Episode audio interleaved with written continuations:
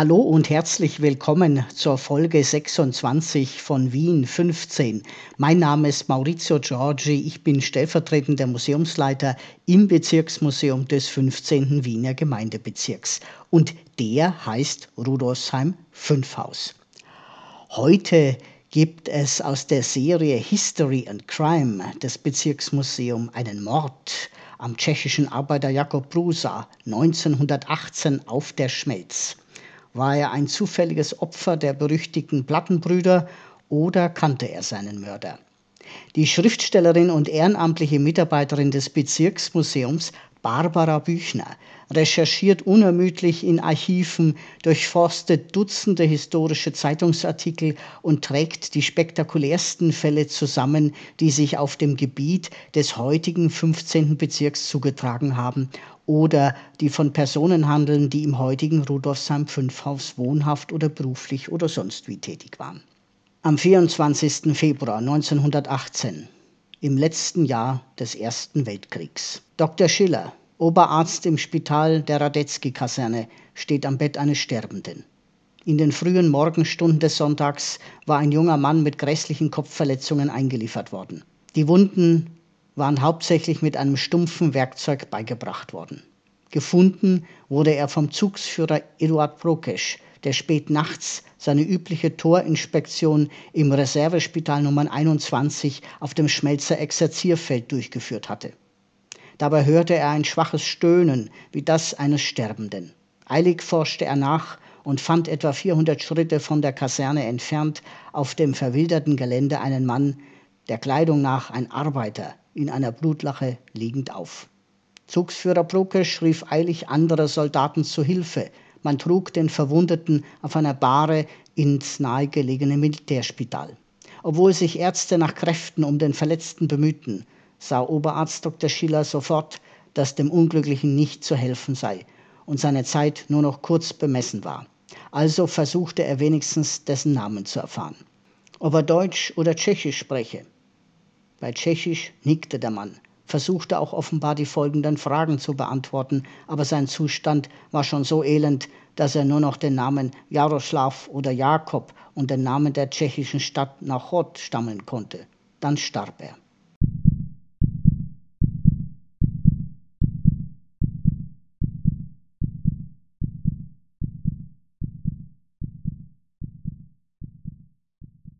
Papiere hatte er keine bei sich an Geld nur eine Krone, damalige Kaufkraft in etwa 50 Cent.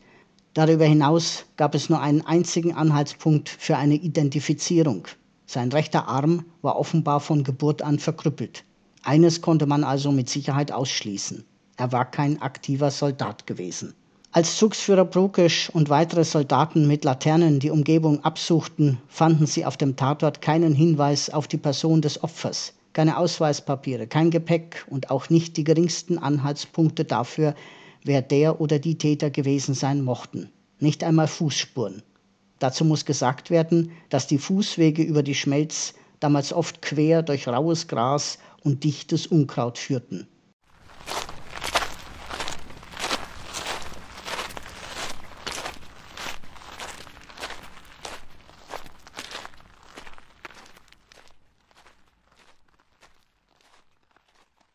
Der Arzt hatte seine eigene Meinung zu dem, was geschehen war.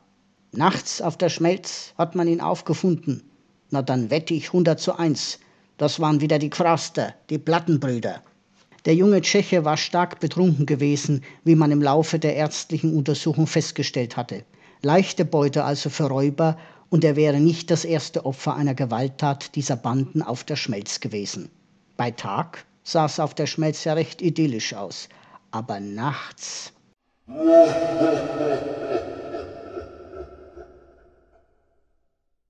Die Wiener Kronenzeitung schrieb am 26. Februar 1943.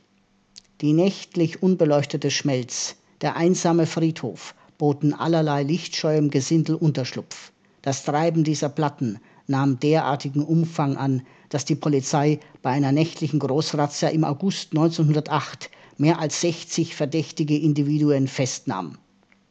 Das riesige, halb verwilderte Gebiet war das Herrschaftsgebiet der Plattenbrüder, die in der ersten Hälfte des 20. Jahrhunderts dort ihr Unwesen trieben. Sie waren in ganz Wien berüchtigt, aber speziell Fünfhaus mit seinem riesigen Exerziergelände und dem unmittelbar nebenan gelegenen, aufgelassenen und verwilderten Schmelzer Friedhof war ihre Zentrale. Möglicherweise war der junge Mann in einem der zahlreichen Gasthäuser am Rande der Schmelz eingekehrt und dort beobachtet worden, dass er Geld in der Tasche hatte. Raubüberfälle auf dem finsteren wilden Gelände waren an der Tagesordnung. Bandenmitglieder hätten auch keine Skrupel gehabt, jemand einfach nur aus Lust am Töten zu erschlagen. Die Anführer dieser Gruppen waren Berufsverbrecher, wie der wohl berühmteste aller Plattenbrüder Johann Breitwieser. Oder auch Psychopathen wie der erst 19-jährige Johann Marzelli. Für die Polizei bestand kaum Hoffnung auf Aufklärung des Falls, denn unter den Plattenbrüdern herrschte das Gesetz des Schweigens. Wer niederlegte und die anderen verpfiff, hatte sein Leben verspielt. Eine weitere schwierige Frage war, wie sollte man den jungen Tschechen identifizieren? Sein einziges hervorstechendes körperliches Merkmal war der verkrüppelte rechte Arm. Erst eine genaue Untersuchung seiner Kleider ergab einen ersten Hinweis. Der oder die Mörder hatten alle Taschen des Sterbenden durchwühlt, aber eine Kleinigkeit übersehen. Eine Marke, die dem Ermordeten als Mitarbeiter der Munitionsfabrik Wöllersdorf auswies. Das kleine Stück Metall sollte dem oder den Tätern zum Verhängnis werden. Jetzt war es nicht mehr schwer, ihn zu identifizieren. Das Sicherheitsbüro wandte sich nach Wöllersdorf mit der Anfrage, ob dort seit dem 23. Februar 1918 ein Mann vermisst werde. Tatsächlich, ein Artilleriemeister der Munitionsfabrik identifizierte den Toten als den Landsturmarbeiter Jakob Brusa. Üblicherweise nimmt sich die Polizei nach einem Gewaltverbrechen erst einmal das nähere Umfeld des Opfers vor denn die meisten dieser Taten sind Beziehungstaten. Verdächtig sind vor allem Familie, Freunde und Arbeitskollegen. Man musste aber bald feststellen, dass der geistig leicht beschränkte Prusa vielleicht auch wegen seiner körperlichen Behinderung ein menschenscheuer Einzelgänger gewesen war, der weder Kontakt zu den Kollegen hielt noch persönliche Freunde hatte. Seine einzige Verwandte war die alte Mutter in Nachot. Das Sicherheitsbüro setzte sich daher mit seiner Heimatgemeinde Nachod und mit der Wöllersdorfer Behörde in Verbindung, um zu ermitteln, mit wem der einsam lebende Mann doch hier und da Umgang gehabt hätte. Dem Artilleriewaffenmeister Karl Merker, dessen Abteilung Brusak zugeteilt gewesen war, ließ es keine Ruhe, herauszufinden, wer den jungen Arbeiter auf dem Gewissen hatte. Er forschte daher privat nach. Wenn Jakob Brusa überhaupt nähere Beziehungen gehabt hatte, dann höchstwahrscheinlich zum Menschen an seinem Arbeitsplatz.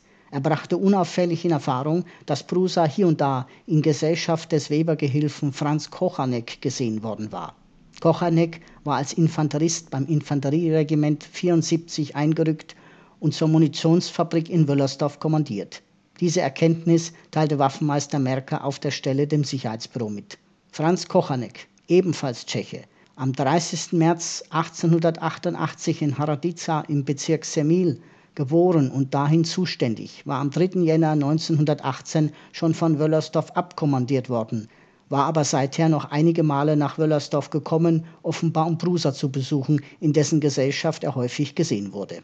Die späteren Ereignisse lassen vermuten, dass Kochanek sich deshalb so anhänglich zeigte, weil Prusa, der einen guten Lohn bezog, immer flüssig war, während Kochanek selber wenig Geld hatte.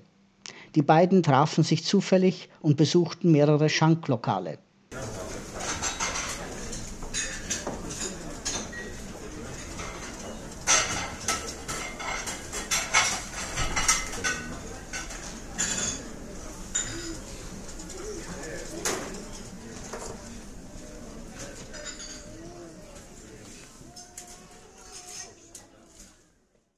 Als gegen 1 Uhr das letzte Lokal zusperrte, liefen beide planlos durch mehrere Bezirke.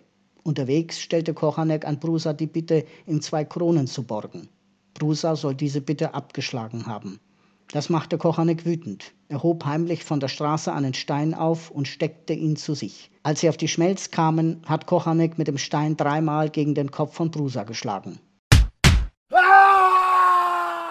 Der Mörder entwendete dem Sterbenden vier Kronen und entfernte sich. Der Wiener Pitterwall, eine Sammlung von Kriminalfällen, merkte dazu an, menschliche Verrohung, durch Krieg und Not begünstigt, trieb zu Ende des Ersten Weltkrieges in der Großstadt Wien schreckliche Blüten, wie es der gegenständliche Fall zeigt. Mit der Beute von vier Kronen tauchte der Mörder seines Freundes in der Großstadt unter. Franz Kochanek erfreute sich jedoch nicht lange des Geldes und der Freiheit. Er konnte bald von einer Militärstreife gestellt werden. In einem Militärgerichtsverfahren wurde er des Raubmordes schuldig befunden und der damaligen Gesetzeslage entsprechend zur Höchststrafe verurteilt, zum Tod durch den Strang. Ja, wenn ihr mehr über uns und das Museum erfahren wollt und mehr äh, Krimi-Geschichten hören wollt, dann schaut auf unsere Webseite vorbei www.museum15.at, 15 als Zahl. Und wenn ihr eine Frage habt oder uns Feedback geben wollt, könnt ihr das hier auf Anchor machen oder uns ein E-Mail schreiben an presse.bm15.at. Bis zum nächsten Mal, euer Maurizio.